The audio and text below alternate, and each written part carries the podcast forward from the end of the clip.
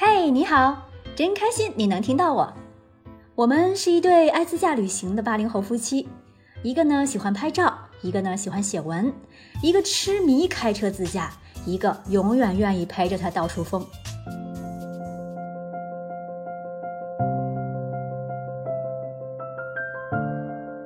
上集说到羊湖的另一面，因为一座孤独的寺庙而变得惊艳异常。如果你决定当晚露营在此，想必羊湖的星空也是无与伦比的美丽吧。从日托寺下来，沿 X 三零幺线道往西南方向，四个小时左右到达全世界海拔最高的湖普莫雍措，还会经过一个小村庄。它叫打龙镇。打龙镇这一片儿还是属于山南浪卡子县的辖区，路况很好，好的不能再好。我们甚至都不忍心开得太快，太快没意思，太慢也没意思。你要用一种不打扰万物生长的速度去经过这里，就像假装自己是在哪座山上飘来的一朵云一样。我想跟放牛的小孩问声好。扎西德勒，他也面露羞怯地回了一句：“扎西德勒。”这种感觉好的不能再好了。搭讪绝对是出门旅行的必备技能，它能促使很多美好的事情发生哦。不信你就试试看。继续沿着柏油马路翻过一座小山，在来到快被人遗忘的喜马拉雅脚下的普莫雍措之前。先到了不远处一个号称是全世界海拔最高的行政村落——推瓦村。推瓦村海拔五千零七十米，氧气含量只有平原的一半，几乎到了人类能够正常生活的高度极限。村子对面就是蒙达岗日雪山，近处就依偎在普莫雍措湖畔。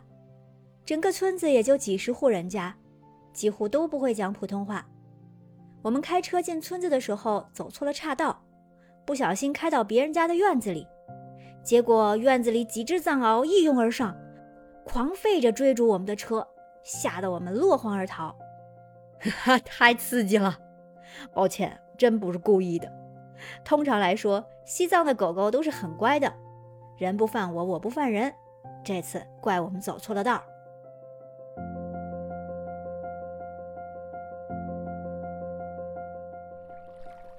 西藏同胞们是不会吃湖泊中的鱼虾之类的小型动物的，他们对湖泊有着发自内心的敬畏。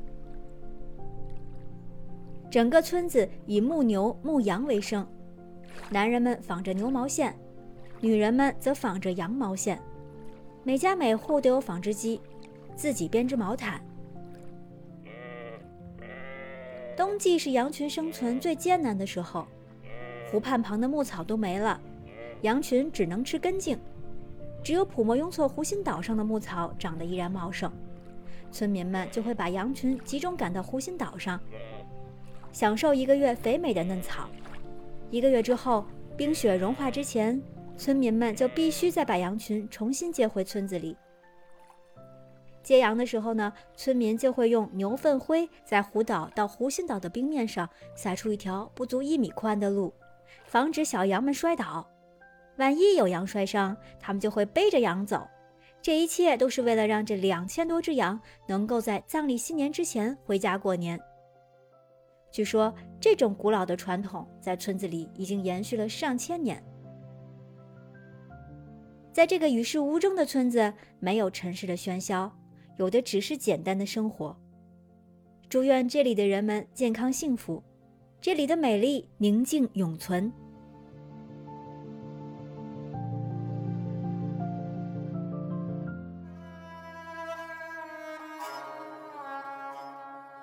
他们说普莫在藏语里是少女的意思，所以普莫雍措也叫少女之湖。因为临近国境线，人烟稀少，所以它有着与世无争的安静与姿态，就像一位待字闺中的少女。但其实它却坐拥着喜马拉雅山脉连绵不绝的雪山，包括库拉岗日在内的七座七千米级的山峰。看来是一位实力相当雄厚的少女啊！这个时候，我们打开了车门，摇下了玻璃，借着天边余晖拍出来的照片，静谧中带着温暖。这时候的阳光显然没那么毒辣了，变得温柔和煦，让人亲近。离开这座少女之湖，途经浪卡子、日喀则，各住一晚。当然，纯属过路，就不多赘述了。下一站目的地就是珠峰大本营了。在到达珠峰大本营的前一晚，入住定日县的一家小旅馆，简单的不能再简单的小旅馆，合衣而睡的一晚。第二天一大早还停电了，没办法，条件有限，期待明天有个好天气。